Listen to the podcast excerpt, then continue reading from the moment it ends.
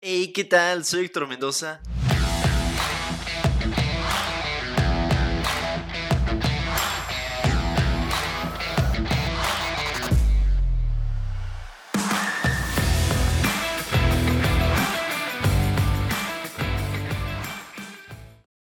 Así es, amigos, amigues, estamos de regreso. Ah, espérate, me faltó el sonidito ideal. Nice. Pues exactamente amigos, estamos de regreso ya oficialmente con 28 añitos cumplidos. Eh, déjame decirte que... ¡Wow! Bueno, hablaremos de eso más adelante. Empezamos el episodio de hoy con este tema tan controversial y que pues yo creo que a más de uno nos preocupa y nos interesa saber o conocer de ello. Empezó el bloqueo de cuentas en Netflix. Híjole, déjame de decirte que de hecho hace algunos episodios estábamos hablando al respecto de cómo Netflix quería evitar que pudiéramos compartir la cuenta. Y es que como te decía en su momento, más de uno lo hacemos. y no creo que lo dejemos de hacer. Pues bueno, déjame decirte que al parecer Netflix ya está tomando cartas en el asunto. Y ya no solamente es una idea o estrategia que querían aplicar, sino que ya la están aplicando. Y es que, por si a lo mejor no te acuerdas, el cómo Netflix iba a empezar a evitar o limitar que pudiéramos compartir cuentas, te explico rápidamente. Netflix iba a comenzar a limitar el uso de estas cuentas compartidas con personas que no residan en la misma vivienda. Netflix quiere ahora sí que cada hogar pues pague su respectiva suscripción, lo cual es un tanto complicado porque se puede decir que la cantidad que tiene Netflix de suscriptores es un aproximado de 223 millones. Bastante. Pero 100 millones de estos usan el servicio sin pagar. Entonces, pues sí les está pegando cañón. O sea, es casi la mitad de esa cantidad total de suscriptores que tienen. Entonces, pues bueno, ellos ven esta forma, digamos que de, ahora sí que evitar que se los estén haciendo, pues, patos, a través de generar una ubicación principal. Esto es que, digamos que tú tienes tu cuenta de Netflix, tú vas a tener que establecer, de hecho, esto lo están manejando principalmente en la televisión. De hecho, si no lo haces tú por tu cuenta, Netflix eh, ahora sí que va a ser el que va a escoger tu ubicación principal. Y esta usualmente va a ser la televisión de, tu casa. O si es que ahí es donde estás viendo Netflix. Entonces, bueno, pues ahora sí que tú vas a tener que escoger esta ubicación principal de la cuenta. Eh, Tal cual, no hay una fecha para México. Eh, en España fue del 21 de febrero y quien no lo hizo en su momento, Netflix, eh, fue quien ahora sí que escogió esta ubicación principal. Para México todavía no hay ninguna fecha. Y, y si te soy sincero, de esto me acabo de enterar. Entonces, justamente cuando termine de grabar el podcast, voy a ir aquí a mi tele, me voy a meter a Netflix a ver qué aparece. Todo esto lo podemos hacer tan solo yendo a la sección que se llama Obtener ayuda en la app para televisores. Y ya ahí vamos nada más a, ahora sí que a decirle, ah, esta es mi ubicación principal. Y ya, eso es prácticamente todo, todo lo que tenemos que hacer.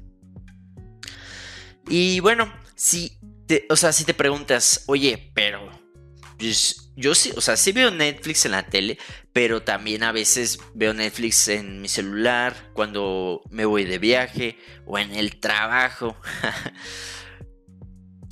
Aquí un punto importante, un punto a favor, entre comillas, y es que si queremos acceder a través de un celular o una tablet o simplemente desde la web, debemos de solicitar un acceso temporal de 7 días para poder reproducir contenido mientras estamos fuera de la ubicación principal o de nuestra casa. Netflix va a hacer uso de la detección de dirección IP y actividad de los dispositivos para saber pues si estamos accediendo desde otra, otra ubicación. Y pues aquí esto sí no se tiene, está medio incierto aún, pero puede que apliquen ciertas limitaciones. Es decir que, ok, eh, pues te vamos a otorgar este acceso temporal por 7 días, pero necesitamos que nos pases el código que acabamos de enviar a tu correo de cuenta de Netflix o el, el Two-Factor Authentication o el código que mandamos a tu celular. Eso sí, puede, o sea, de hecho puede que lo hagan, esto sí no estoy muy seguro, pero podría ser una forma en la cual podrían como que manejar mejor este aspecto de otorgar permisos. y, es que, te digo, no creo que sea eh, tan fácil tampoco para, para Netflix poder controlar esto, porque desde hace un tiempo, te digo, Netflix le está pegando cañón el que se estén compartiendo pues cuentas, pero también se me hace muy raro que no, no hayan querido aplicar esto desde hace, pues desde hace un buen, porque no sé por qué ahorita, o sea, eso sí quién sabe, habrá que preguntarle al CEO de Netflix que está aquí, eh, de hecho es mi vecino, pero bueno, te cuento también, en dado caso que digas, ¿sabes qué? Esto de que me estén otorgando un acceso temporal no me sirve, no me funciona, siete días no es suficiente para mí. Pues déjame, te digo, que Netflix acaba de lanzar su sistema de subcuentas. Exactamente. Cuentas dentro de cuentas. Estas van a tener un precio de 120 pesos mexicanos al mes. Aparte de lo que estás pagando de Netflix. Cada usuario que tiene un plan premium, es decir, que no es el, el plan, eh, creo que se le llama plan básico, va a poder tener derecho a dos subcuentas. El plan básico solamente va a poner, poder tener derecho a una sola cuenta. Estas subcuentas van a tener ahora sí que su propio como usuario, su propia contraseña adheridas a la cuenta principal. Esto se me hace... No manches, o sea, si de por sí hay, bueno, habemos personas que compartimos cuenta de Netflix para que pues no salga, digamos, más caro el estar pagando cada uno su cuenta.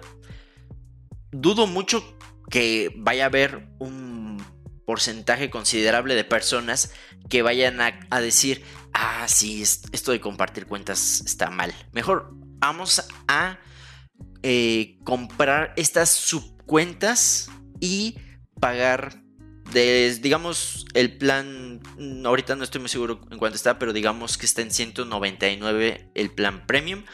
Aparte vamos a pagar 120 pesos mexicanos, pues nada, nada más. O sea, se me hace una, una jalada. O sea, se me hace como que muy improbable que esto les funcione. Pero de hecho, te digo, esto tal cual, no estoy muy seguro si ya se está aplicando en México, pero en otros países eh, de allá de Europa ya se está aplicando, inclusive en Chile, según lo que estuve leyendo. Y ya varios usuarios se encuentran molestos con esto y de hecho se puede decir que ya han jugado sus cartas. Esto mediante la cancelación rotunda del servicio o estableciendo subcuentas o simplemente quedándose como estaban. Y es que a pesar de que Netflix ya sacó todas estas medidas, no a todos los usuarios les están apareciendo como estas advertencias o esta forma de decir, ah, pues te doy este permiso de 7 días, no a todo mundo. Entonces, muchas personas siguen compartiendo cuentas y todavía no hay un bloqueo de las mismas. Siento que esto nada más es cuestión de tiempo en que pues Netflix ahora sí que vaya soltando esta funcionalidad en cada región y habrá que esperar. Igual yo te estoy diciendo que ahorita todavía no pasa nada, pero en dos meses o inclusive cuatro meses mi cuenta bloqueada. No, esperemos que no. Y pues bueno, habrá que esperar, ojalá que no, para poder seguir usando Netflix. De hecho, por cierto, ¿qué serie me recomiendas ver en Netflix? Que ahorita, si te soy sincero, no estoy viendo ninguna, pero por ahí me han dicho que la de Last of Us está muy buena. Aunque bueno, esa no es de Netflix. Ahí un punto a favor porque podríamos entonces, si nos bloquean la cuenta en Netflix, nos vamos allá. Y pues bueno, quería también como compartirte ya un tema así como más personal, nada relacionado a tech ni videojuegos, no, no, no. Es qué rápido se va el tiempo. Y es que, si te soy sincero, justamente hace rato estaba... Em, todos, los, todos los días me salgo a caminar, en la madrugada, en la mañana, y estaba pensando el esto que te, que te comparto, que te platico, el, ¿en qué momento cumplí 28 años? ¿En qué momento cumplí 20 años? No, no sé, o sea, la, si te, la vida es un, simplemente un instante. Y ahora sí que por ahí recuerdo a un compañero en la universidad que decía todo es relativo y se me vino a la mente eso de que el tiempo es relativo y es que pues bueno o sea el tiempo sí es algo que podemos eh, eh, medir que podemos pues ahora sí que como contar pero ya si, si lo vemos desde un aspecto como digamos más humano el tiempo es algo que que se nos va de las manos que a pesar de que se puede contar, como que no, no lo sentimos. No sé si me estoy explicando, pero creo que por esa parte dices, ah, caray, ¿cómo ya tan rápido? O es que yo quería hacer esto y esto en mi juventud, pero se me pasó el tiempo. Una cosa muy cierta es que no hay, no hay tal cual un momento o un tiempo perfecto para hacer las cosas. No hay una edad establecida para que digas, ah, ok, a los 30 años ya tienes que tener tu casa, ya tienes que estar casado. No, no es así. Si lo quieres ver así, está bien, cada quien. Pero hay que aprender a...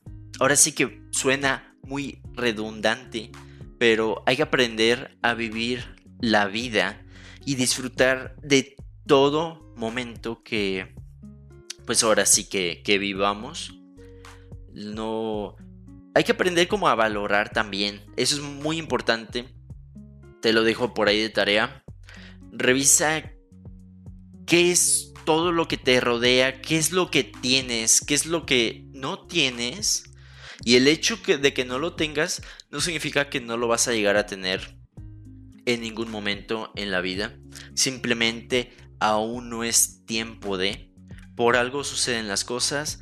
Por algo todavía no eres esa persona que tú deseas ser. Por algo todavía no haces ese viaje que tú desde hace tiempo deseas. Pero también, ¿por qué no hacerlo de una vez? ¿Por qué esperar a mañana, al siguiente mes? Y es que así se va el tiempo. Y te lo digo por experiencia propia. De mañana en mañana se va un año, se van cinco años. Hazlo de una vez. ¿Qué esperas?